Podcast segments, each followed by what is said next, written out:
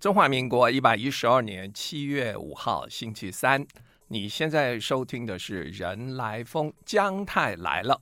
不过呢，今天来的不是姜太，我是代班主持人王思训。好，你刚才听到的是《青青河边草》，啊，主唱是高胜美。这个为什么会放这首歌呢？因为我们在八月十九号啊，在台北小巨蛋啊。我们有一个琼瑶创作六十周年的演唱会，啊，这是非常盛大的，大家可以听到从前琼瑶的很多这个剧或者电影的主题曲，啊，就是我们把它做一个大集合。这个详细情况大家也可以在这个搜寻网站上面去，啊，去搜寻是一个琼瑶创作六十周年的演唱会。那谈起琼瑶，我就想问一下帆帆。你最喜欢的琼瑶作品是什么？相信应该都是《还珠格格》跟《情深深雨蒙蒙》啦。哦，《还珠格格》《情深深雨蒙蒙》。《还珠格格》当年是席卷少女界啊。对，那我也来讲一个啊、呃，当年席卷我这个年代少男少女界这个 的另外一个电影，就是林青霞主演的《窗外》。哦，这个这个好像很很经典。对，而且这个小说故事，听说哈，我这个我只是听说，嗯、听说好像是琼瑶阿姨这个自己的故事。哦，难得是她自己。对对，好像有这个听说哈。而且据说那个林青霞演的是相当的美丽，对，动人到一个不。是她那张照片已经成为经典了。林青霞这个简直是赋予整部电影灵魂。对，所以这个琼瑶阿姨的作品真的是很让大家怀念哈，勾起大家这个少男少女时期的这个那个是，好像又回到那个年代一样。没错。好，那我们今天呃很高兴这个姜太不在。老师这话什么意思？等很久了。就，就是我们今天可以啊、呃、自己。哎，我们爱怎么说怎么说。终于不会被奇怪的打断了吗？对，但是我等一下我们在谈这个易经，今天要讲的是宋卦。好，等一下我在讲的时候，这个范范要承担这个有一些姜太一定会问的问题，你就要帮他问。哦，我要当一个提问者。好，对，好，好的，你要当第二号的姜太。好，希望我能做到，希望我能做到。好，那我们今天就跟大家说，我们今天这个。易经之夜，哈，我们今天要讲的这个卦是讼卦。这个讼啊，就是诉讼、打官司那个讼。哇，那最近非常的丢戏耶。对，啊 最近官司很多。对，最近这个好，我们就别说别人的官司了哈。我们内心里，我们内心里也常常有官司，我们自己也会跟自己打架。啊，你想要向左走，也想向右走，这个时候你内心就打架了。啊，这个双子座很常发生。对，这个易经里特别设一个讼卦，就是说这三千年前就有打官司的问题啊。其实打官司，我们也不要把它狭隘的说哦，是到到法院去打官司。其实你把它更广阔的来理解，就是说你跟别人产生冲突。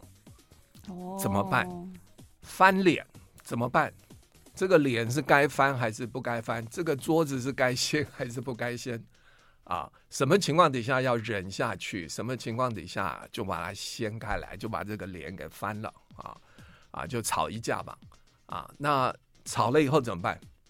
吵了以后还收得回来吗？哎，这个都是我们今天这个送卦要跟大家讲的事情。这个，所以我就。我们就先从这个什么时候需要翻脸，什么时候需要忍让，然后翻脸之后你该做什么？那么这些都是送卦要教我们的功课。好，那我先跟大家说一下哈，就是说其实，呃，就是说正常的情况底下，呃，我们翻脸的机会应该是不多的哈，就是正常情况。什么是正常情况呢？就是说，我跟别人啊，处在一种，就是我的能力跟他的能力双方加在一起，我们可以创造一加一大于二的情况。什么叫一加一大于二？也就是说，我们付出一分呐，然后再配合别人的付出，合作之后啊，通常我们可以得到大于我们所付出的回报。就我们付出一分，哎，但是可以得到一点二分、一点五分，乃至于。得到两分啊这样的回报，这个表示说我们跟别人这个相处，跟别人这个合作啊，其实它能够提高双方的价值。如果我们付出一分，可以得到啊一点五分，这个就是一加一大于二嘛。当双方的相处啊，双方的合作，哎，最后创造出来的结果都增进彼此的价值的时候啊，这种情况就不会有这个争吵啊，就不会有这个争执的情况，因为这实在是人跟人相处一个非常好的情况，非常美妙。因为双方都可以看到自己的价值，双方都可以因为对方跟对方的合作。啊，既看到对方的优点，然后又可以学习对方的这个优点，然后自己又不断的成长，这种一加一大于二，这种一加一大于二是包括啊资源，我们可以创造出新的资源，然后我们内在的成长，好，就无论是物质面的、精神面的，我们都有所成长。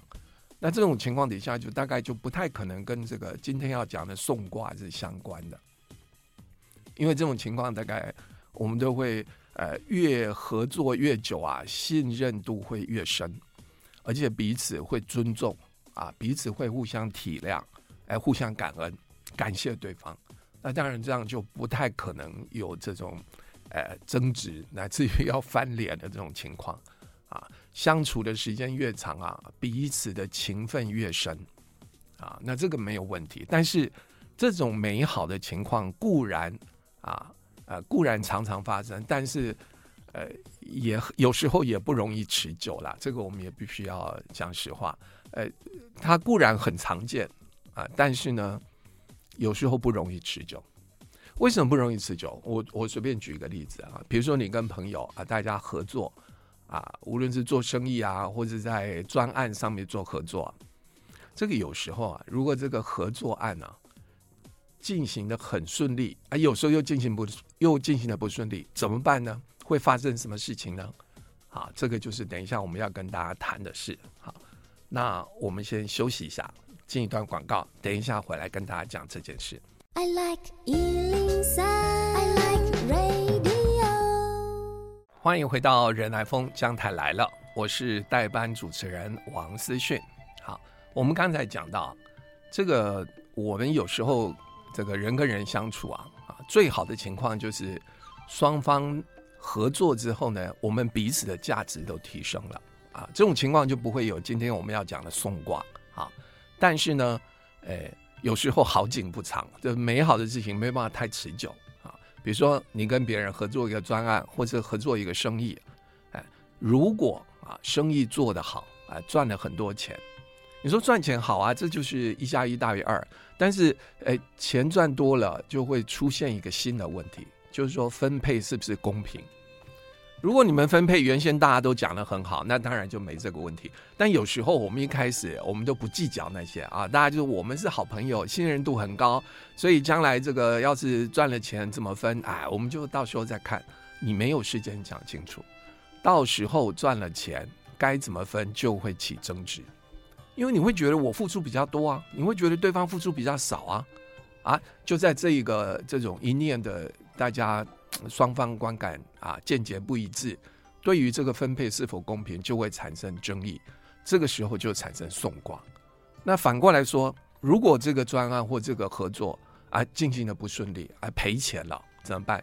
赔钱了也有赔钱的问题，就是说。哎，到底是谁造成的？这责任是谁来负？哎，我都有做到我该做的哦，你有没有做到你该做？你就会觉得这个责任应该由对方来负，你就会觉得对方应该是要承担起失败的啊最大部分的责任。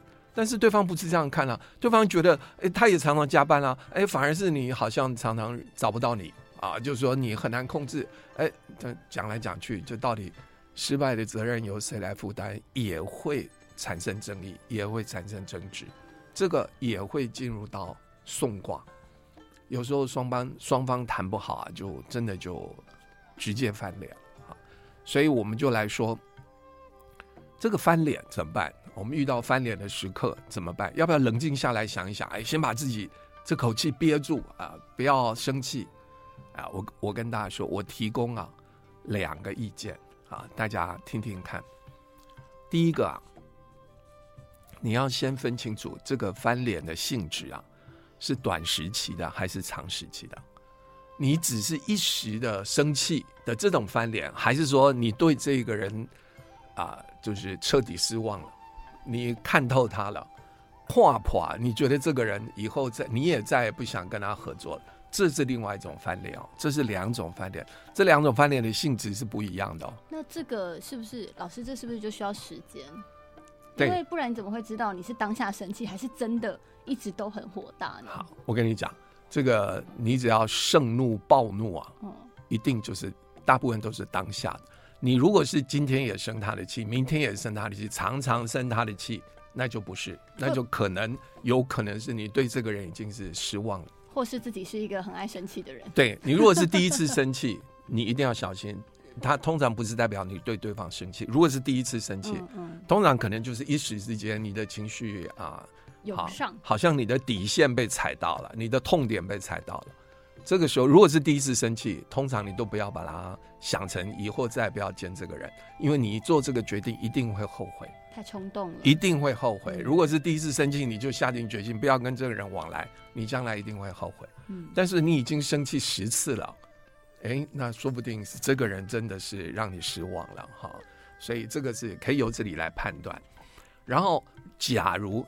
你是一时的盛怒哈，那你可以生气，你可以做出翻脸的这种啊呃姿态。我我把它说成姿态啊，不是我是指说我们应该还保留一个余地啊，将来还可以在双方再重新和好的余地，就是没有完全背对对方，但是留一个四十五度角的感觉。对，就是 你总得你不要把那个路堵死，你不要把那个就是。把话说到真的毫无回头的这种，我此生跟你没瓜没葛之类的。对，就是太难听的话，这个时候不要讲。但生气你可以生气，嗯，但你这个时候生气，你的目的是什么？你这个时候翻脸生气，你的目的是什么？你要你要把这个目的性，你要把它弄得很清楚。你只是啊，我我跟大家说，短时间的生气或者短时间的翻脸，你真正的目的就是在告诉对方。对方已经踩到你的底线了，亮一个警示灯。对，你要让对方知道你已经踩到我的底线了，而你一踩到我的底线，我可能就会发脾气，我可能就会失去控制。所以希望你下次不要再踩到我的底线。因为每个人都有底线啊，你对方明白你的底线，其实就是对你的尊重。双方都尊重对方的底线，大家才有合作的余地。老实说，你如果都不尊都不尊重对方的底线，一直踩下去，长期踩下去，他忍一次，忍两次，忍到第三次，他也不想忍了。那老师，你会推荐？因为有一些人他的个性是他从来不表露出来，然后他一表表露出来就火山爆发那种。对，我就建议大家啊、呃，学习。生气的方法，姿态，对，就是你，你真的从来在职场上你没生过气哈，老实说不健康，真的不健康。就算自己当老板或富二代也不可能，是不可以，你一定要学。你你如果这个常常偶尔生个小气，其实你比较容易抓那个分寸。但如果生气对你是一件很陌生的事情，你常常就不知道分寸在哪里，有些不该讲的话你也全讲了。有时候话讲的太难听，你就连回头的机会也没有。嗯，所以我们就即使再怎么生气啊，那种太难听的话还是要保留，还是不能，还是不能够随便说啊。所以这个，但是这又不能找人来练哈。这个家人啊，通常对家人很容易讲难听的话，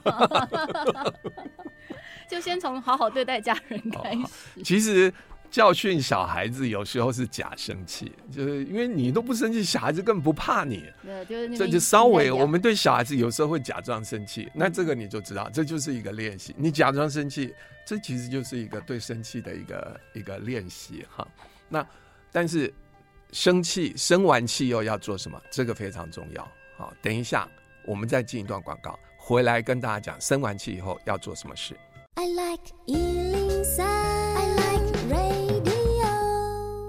欢迎回到人来疯，姜太来了，但是我不是姜太，我是代班主持人王思训。好，这个送卦就是打官司。我们如果一般来说不到送卦，通常代表我跟别人啊有纠纷、有冲突、有这种一时之间难以解决的矛盾，这个时候就会出现送卦。所以我刚刚就讲，我们有时候啊，跟别人产生冲突啊、矛盾、纠纷的时候啊，诶，你要分清楚，你要马上翻脸、马上争吵，还是要做什么事？这个你要把现场的状况分作两种，一种呢，这是短时间的，他不是说我对他彻底失望，我以后再也不要见他，不是，不是，那是第二种哈。第一种就是这是短时间的啊，短时间呢，我生气，我翻脸的目的是要让对方知道说他踩到我的底线。那踩到底我的底线，就是他对我失去尊重了，啊，所以人彼此之间都要明白对方的底线在哪里。有时候我们说话不要讲的太难听，就是你那个难听的话已经刺伤到对方的底线了，你已经不给对方保留任何余地啊，这也是对人的极大的不尊重。好，好，那呃，如果我们是这种短时间的翻脸生气，其实是为了让知道，让对方知道你已经踩到我的底线，然后。生完气之后，大家要 cool down 一下，大家要稍微冷静一下。哎，可能就是比如说你是在呃公司会议的时候跟人家生这个气，啊，你可能就我们你生了气啊，讲了几句气话，这时候可能你就说，哎呀，你现在正在气头上，这个会议啊，我们稍微休息十五分钟，因为你现在没办法进行，没办法主持啊，要不要大家休息十五分钟？好，一般来说，通常都可以。进入休息状态，但等十五分钟回来之后啊，你应该心里要稍微调整一下。这个时候你要主动跟大家说抱歉。我跟你讲，为什么这时候可以说抱歉？因为你的目的已经达到了。你的目的是要让对方知道你的底线在哪里。其实你刚才生那个气，对方已经感受到你底线在哪里。所以这个时候你不需要继续让这个生气继继续延续下去，你反而要。大家回到一个新的起点，然后你为刚才的生气，哎，抱歉一下，啊，让我们这样就可以从一个一个全新的开始。对，不然大家也会很尴尬。对，不知道从何开始？对，所以这种短期的生气就是要能发能收，你既要能够生气，但是又要能够道歉。气功大师。对，你如果发出去收不回来，道歉这个话你说不出口。那你我看你还是忍住比较好，你还是不要随便生气。我我相信道歉说不出口的人 没有办法忍住发火。我我因为你如果呃敢生气，然后不敢道歉，嗯，通常这个短期的生气就会变成长期的不满，然后双方就会留下心结。别人只会觉得你有点阴晴古怪这样。对，就这这个长期来说，这个事情变成一个结，一颗石头在那边化解不了。所以你一定要，而且你不要说拖三天再来道歉，不行不行，你就休息一段啊，顶多就一个小时、两个小时之后，你必须当天就要道歉，当天就要把那个那种紧张或者那个。大家不太舒服的感觉，要把那个拉回来了。那自己的情绪也要消化的很快。那当然，要很了解这件事情是一个目的。是，所以我就说，有这个生气这件事情，有时候是需要练习的啊、嗯哦，但你不要每天练啊。哦、血压会有点高。对，这个是短期的，但是如果长期的呢？所以我们要讲第二种情况，长期怎么办？其实当我们补到送卦的时候啊。大概百分之七八十，我们遇到的都是长期的冲突，只有比较少部分补到送卦的人，他可以用短期的这种冲突来解决，大部分都是长期的冲突，它不是一天两天可以解决的，之间的这个双方之间的矛盾哦，都是啊，可能要花几个月，乃至于花半年、一年的时间才能够找到一个解决的方法，所以通常如果是。长期的这种冲突矛盾，你生气，老实说没有用。这个我讲实话，长期的冲突，你生气没有用，你只是让这个呃双方大家将来在呃在寻找解决方法的过程啊，更增添变数，更增添困难而已。所以长期冲突，如果你对一个人已经失望透顶了，你生这个气跟不生这个气，其实没有差别了。你生这个气，他也不会改变，就对方接收不到你的讯号，对他也不会改变，因为你已经对他失望，而且你将来你也不希望跟他再往来了，那就是退。对，那你干脆就你干脆就不要理，不要理，不要理他了，以后就慢慢让他淡出你的人生吧。那老师送卦有短期跟长期这两个，那假如说今天像风友常常会打电话进来问说，那我工作上我跟同事有点冲突，对，那如果补到好，就通常如果我们。我们这个冲突如果要寻找一个解决的方式，为什么要寻找解决的方式呢？因为有时候双方的关系啊，这个利益纠葛很多，啊，很难说让对方这个啊淡出你的生活圈就淡出你的生活圈，因为你们还有很多，比如说什么股东关系，还有什么呃大家合资的关系，就中间可能有很多利益关系，一时之间切不开。好，那这种情况我们在公司我们就要。寻找双方信任的第三者啊，来协调。这个送卦的本意就是我们两个争吵，然后我们两个都没有办法，呃，都没办法接受对方的解决办法，那怎么办呢？我们就寻找我们双方信任的公正第三方。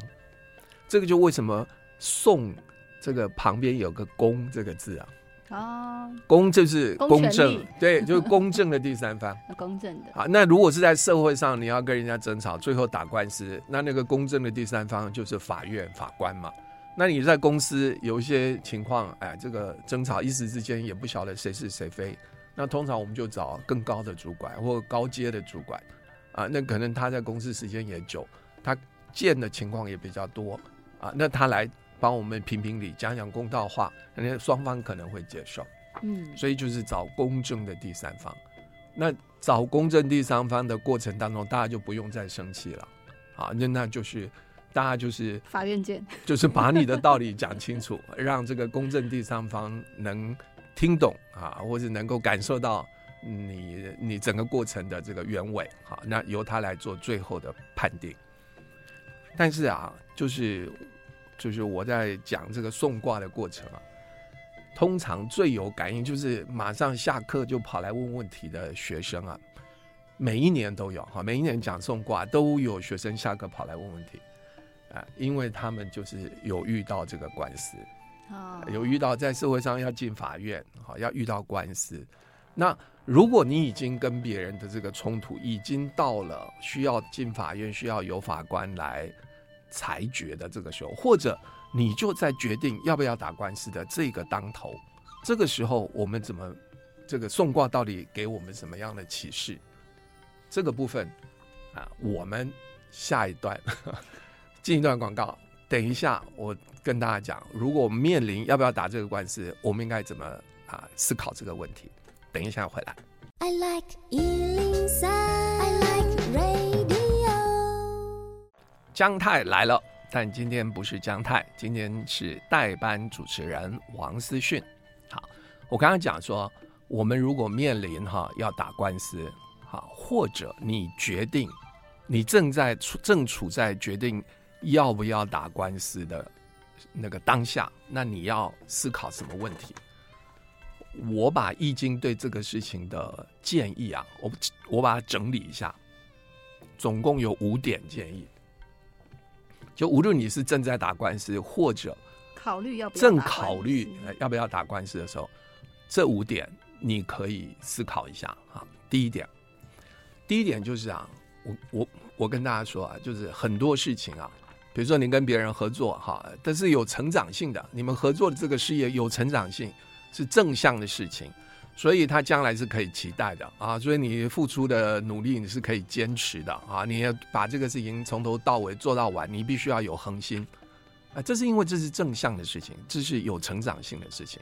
但我跟你说啊，打官司这个事情啊，从自古以来，大家都认为它是零和游戏。零和？零和就是一方赢，另外一方一定就输。好、哦，对啊，对啊，对，它是一个零和游戏，它不是一个创造性，不是说一加一大于二，没有，就是损失方跟获得方加起来等于零，或者甚至是负的，好，所以它是零和游戏，它没有创造性，所以时间拖得越长啊，其实双方损失越大，有很多无形损失你没有看到，比如说你必须花很多时间啊，然后你在这段期间你的情绪也不好，好，你都是。处在负能量的状态啊，然后可能它又影响你在其他你该做的工作上面的一些判断力，你又受到了影响，所以就是自古以来，大家就说这个呃诉讼啊，这个打官司啊，如果真的非打不可的话，因为打官司是一个消耗性的行为啊，那不像说我们一起合作一个专案、做一个生意，它是创造性的行为；打官司是消耗性的行为。所以持续越久啊，双方这个损害就会持续扩大。啊，损害是逐双方都会逐渐加大。所以这个事情，如果哈，如果有和解的可能，如果有比较快速啊达成双方和解的可能的话，哎，古人都认为走这条路比较好。就算甲方觉得说啊，这样子我会赔比较多钱，对，他有点不想要付出这个钱。比如说那个，你觉得说你可以在这个官司啊，你获得的赔偿，比如说我我假设了哈，你可以你认为你可以。获得一百万的赔偿，嗯，但是谈到后来，对方衡量他自己状况，也衡量他该负的责任，他觉得要他付到一百万有点过头了，他最多只愿意付到七十万。好，这个时候双方再拉扯一下，有时候可能在七十到一百之间，大家再讲一个中间数，也许也许就可以达成这个和解。但是你如果说我们再继续再坚持下去，哎，然后这个官司又持续半年，又持续一年。你会想一想，哎，又持续半年，又持续一年，这当中你要花的精神，你中中间这个律师费有的没有的，会不会也许就跟到最后大家讲的那个那个数目，其实也就差不多了。能量守恒，到最后还是一样。不是我的意思，说到最后如果八十五八十五成交啊，对方也同意啊，八十五，就是你觉得你就少拿十五，但是你如果整个官司又延续半年，又延续一年。可能那十五万也就花在那上面了，嗯，啊，所以说我就说，从有时候，呃，古人或者说易经的建议，它是有时候大家退一步啊，能够达到一个和解，让这个送的时间能够缩短，其实这是一个选项，啊，这是第一个古人对这个事情第一个建议就是叫做适可而止啊，啊，适可就是呃。不要缠送，及时停损。对，不要不要缠送，不要这个无限的这个呃持续啊。当然，如果对方是恶意缠送，那当然我们要另外一种思考。如果对方不是恶意缠讼，只是 哎，对方也承认他的过失，但只是在最后这个和解的过程当中，最后的金额，这个时候有时候你就不必要百分之百了啊，不必要做到百分之百。好，这是古人对这个事情的第一个。第二个，这个古人对这件事情有我认为非常有智慧的另外一个看法，就是说，官司的输赢啊，不代表谁对谁错。嗯，你你一定要明白这件事情，真的，因为大部分人，我觉得百分之九十的人都没有办法接受这件事情，百分之九十都认为官司打赢才是要才叫做正义得到伸张。我都公正第三方帮我出头了。对，但是我跟大家讲。不是那个样子，为什么？因为古人就知道，决定最后官司的输赢啊，那个因素太多了。有没有一个好的律师？哎，对对，包括你对法律熟不熟悉，包括你对程序熟不熟悉，包括呃中间你对证据的保留，对你有利的证据，你是不是都保留在手上？有时候这个事情的确是这样发生，可是你没有证据，嗯，所以你真的也有理说不清。所以这件事情是要提醒打官司的人，如果输了不要太难过。对，这也是说我们要你不要觉得你是对的，你就坚持要打这个官司，而是要客观的衡量你手上可以打赢官司的这个呃筹码有多少。哦，你是有理的人，搞不好还会打输。是对，有理的人是有可能输，这是古人就知道这件事情。古人很避战，是他们很避战，就是 不要打了啦。就这个事情要先想。就是你要对手上打官司的筹码，就是你是一个筹码很多，还是筹码很少，还是你只是凭一张嘴，还是你手上握有很多实质的证据，或者是你对法律熟不熟悉，这个都会影响最后官司的输赢哦。我们都希望小虾米可以打赢大鲸鱼啊，但这种事情很少发生。我真的是，对我真的跟大家讲，这种事情很少发生，所以它不是一个。就是说，官司的输赢不是不是绝对的对错，对，不是真的不代表对错，有时候可能只代表对方筹码多，嗯，可能只代表对方这个熟悉法律程序，熟悉法律技巧。好，好，那我再讲第三点。第三点啊，就是说，不要想在呃，不要一开始就想哈赢官司以后会得到什么好处，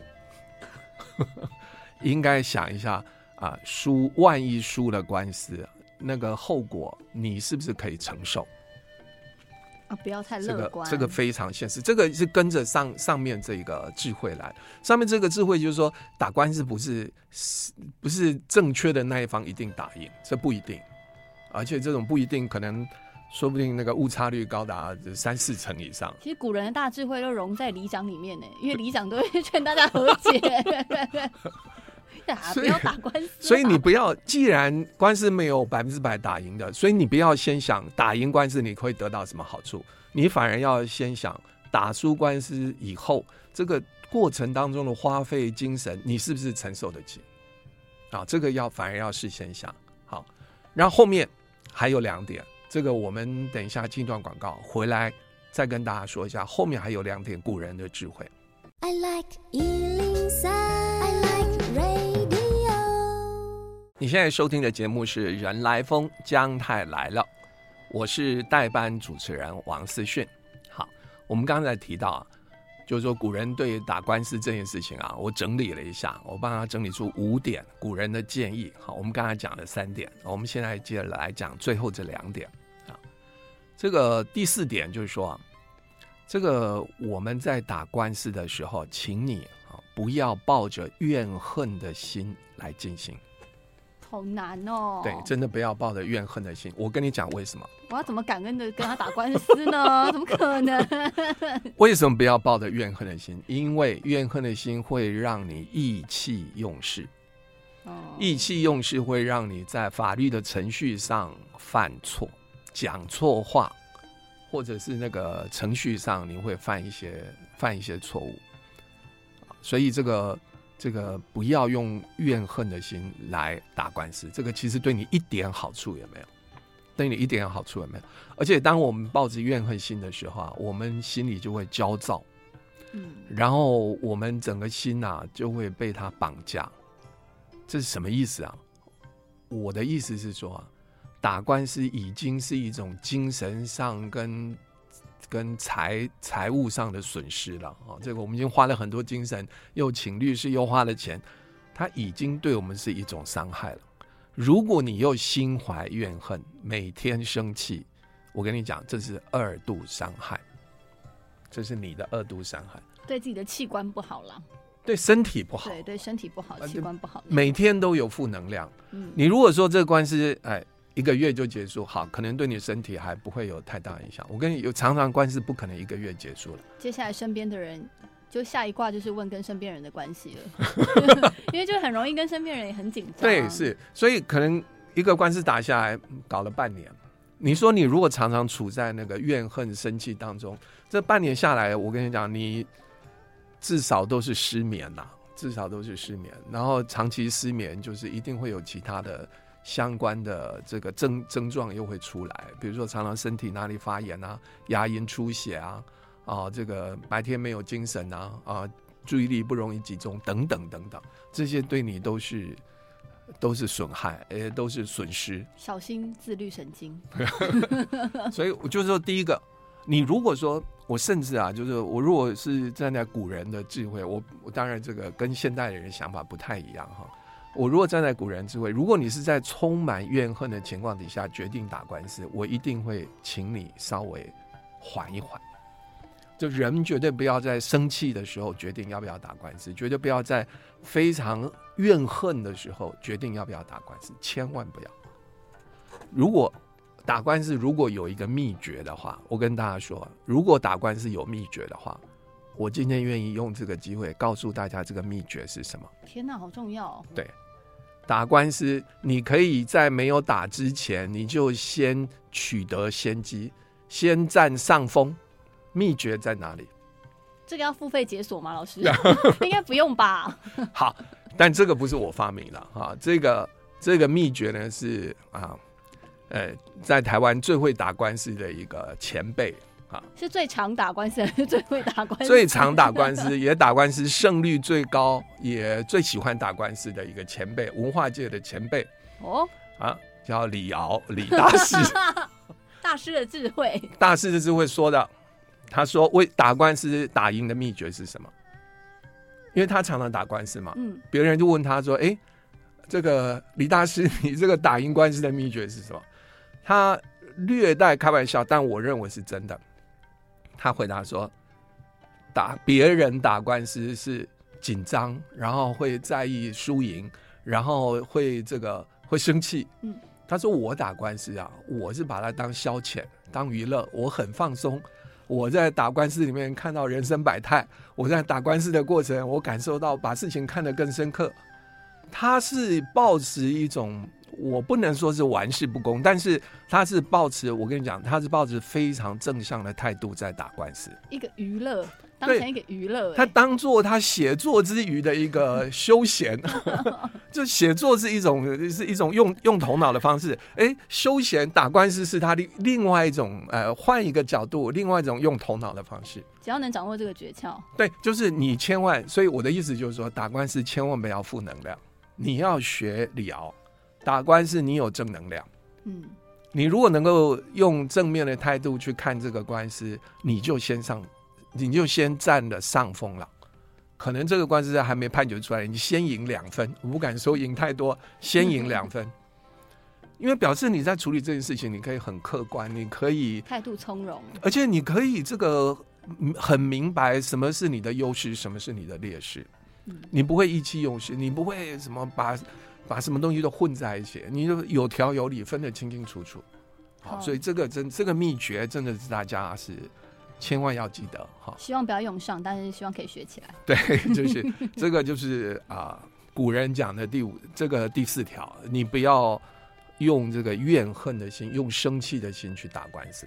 好，老师，我们要进入第五条，因为最后我要帮姜太问。好，问问第五条，第五条就万一官司没打赢，关于万一官司没打赢，大家一定很生气。嗯，然后就说我要上诉，我要上诉。好，不要这样子想，万一官司没打赢啊。其实，如果你手上没有更新的证据，如果没有更新的证据的话，其实我们应该接受。这古人啊，我说这古人，当然现在情况，现在的官司有时候情况很复杂，你当然还可以应该跟律师好好商量。但是如果以古人来说，万一这个官司没打赢，我们应该啊，就是改变自己，不要想再去改变官司，而要改变自己，接受这件事情。学到一课。对，好，老师。好，姜太一定会问的。对，如果在感情中补到送卦是好什么意思？大家一定会想，如果在感情当中卜到送卦，是不是就拆伙了？是不是就离婚？对，是不是就没有第二 条路了？但我跟大家说，整个送卦每一个卦都有六个爻哈，《易经》送卦里这六个爻，只有第五爻叫你去打官司，其他另外就第五爻哈，另外一二三四六这五爻呢，都是叫你适可而止。能和解能商量就和解就商量，不要官司缠讼到底。但是如果对方是恶意的，对方就是想占这个便宜，那你就跟他打到底。但如果只是说感情中我常常跟他吵吵架啊，然后卜到送卦，那代表什么？这就是说，如果吵架就是偶尔一次，一个月一次，三个月一次，其实大家应该要和解啊，用和解的方式寻找。哦。但是如果啊三日一小吵，五日一大吵，持续半年以上，那。当然可以考虑另外一种状况。好，那这个我们今天跟大家分享的这个送卦就讲到这个地方。那我们希望这个姜太身体赶快好起来，下一次就能够让他来主持喽。好，谢谢老师，谢谢大家。